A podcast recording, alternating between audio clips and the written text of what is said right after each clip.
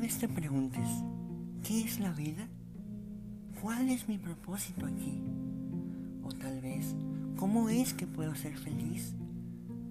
Pareciera que estas preguntas no tienen solución, pero créeme que cada una de ellas tiene una gran respuesta. En este podcast narraremos un cuento que puede ayudarte a responder esas preguntas.